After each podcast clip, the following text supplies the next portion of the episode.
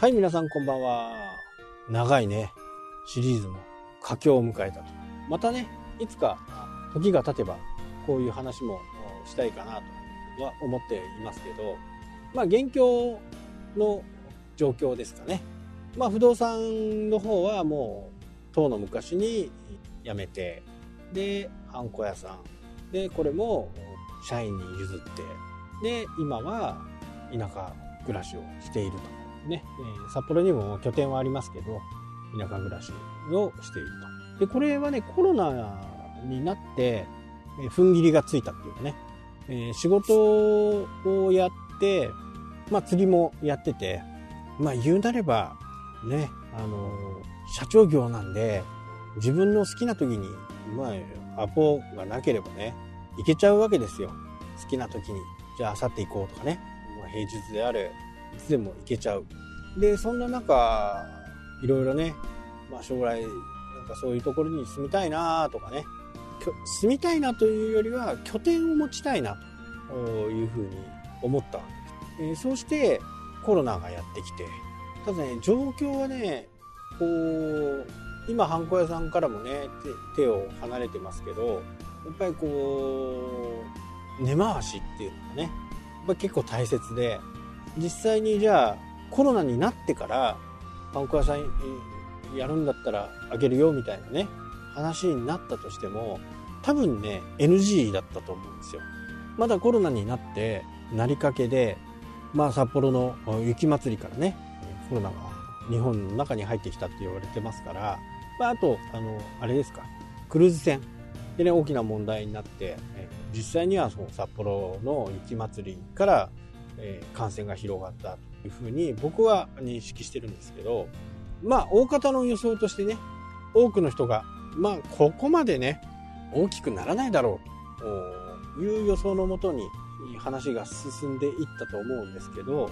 まあ、結果的にはね、まあ、2年、ね、ものによって、ものっていうか、まあ、場合によっては3年のところもありますしね、まあ、これだけ長引いたと。なので、本当出だしの時に売却の話になってて、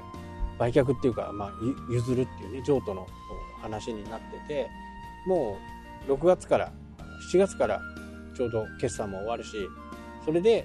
7月からにしましょうっていうふうにね、決まってたんですね。で、やっぱり2月3月ぐらいからどんどんどんどん、まあコロナがいろんなところで各地でね、増え続けて、もう7月で段取りを組んでたんで、まあ、今思えばね、すごくタイミングが良かった。と同時に、まあ不動産は、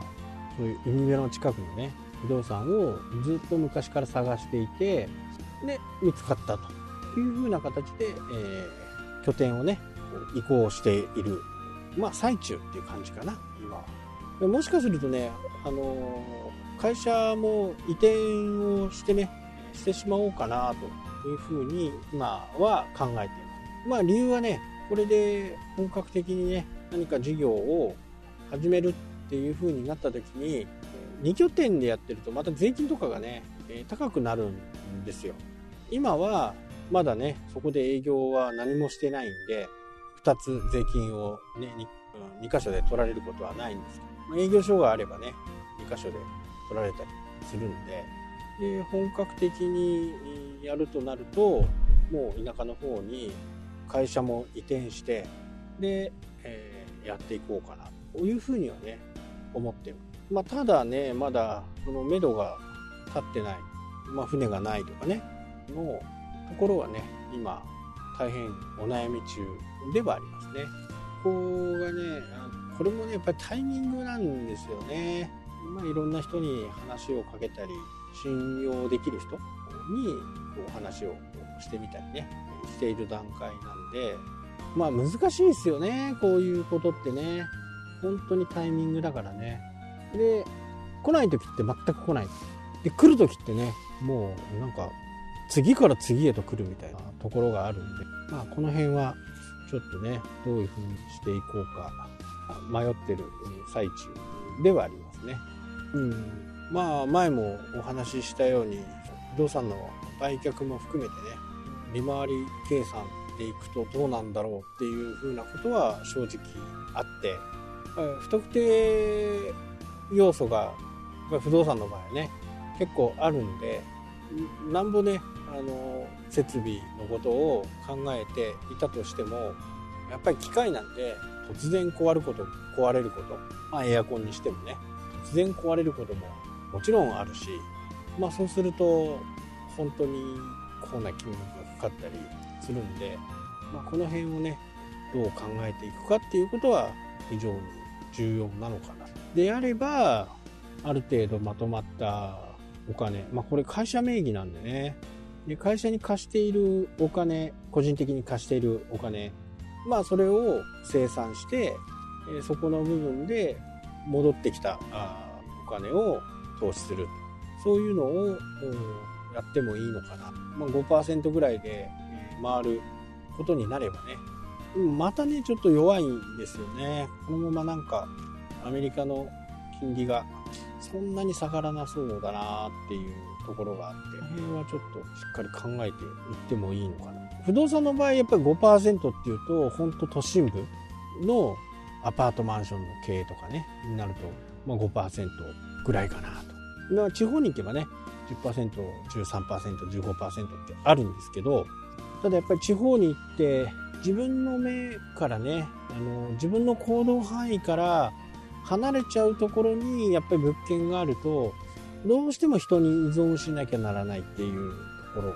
本当に信頼できる人がねいればその人にお任せできるんでしょうけどこれはなかなかね勘ぐっちゃうところもあるんで本当？みたいなね。これは自分の目で見てたらねあこうだったなとかああだなとかって分かる。ましてやちょっと不動産の経験、ね、建築の経験、まあ、建築っていうかねそういう見る力はあるんでそういうことを見れるっていうところがあるんでいやこれはこういうふうにしたらできんじゃねえとかこれはこうするとこうなった方こうなるよねっだったらこの方法がいけんじゃね？みたいな話ができるんでまあ業者さんからするとねあのー、やっぱりいい仕事したいっていうのが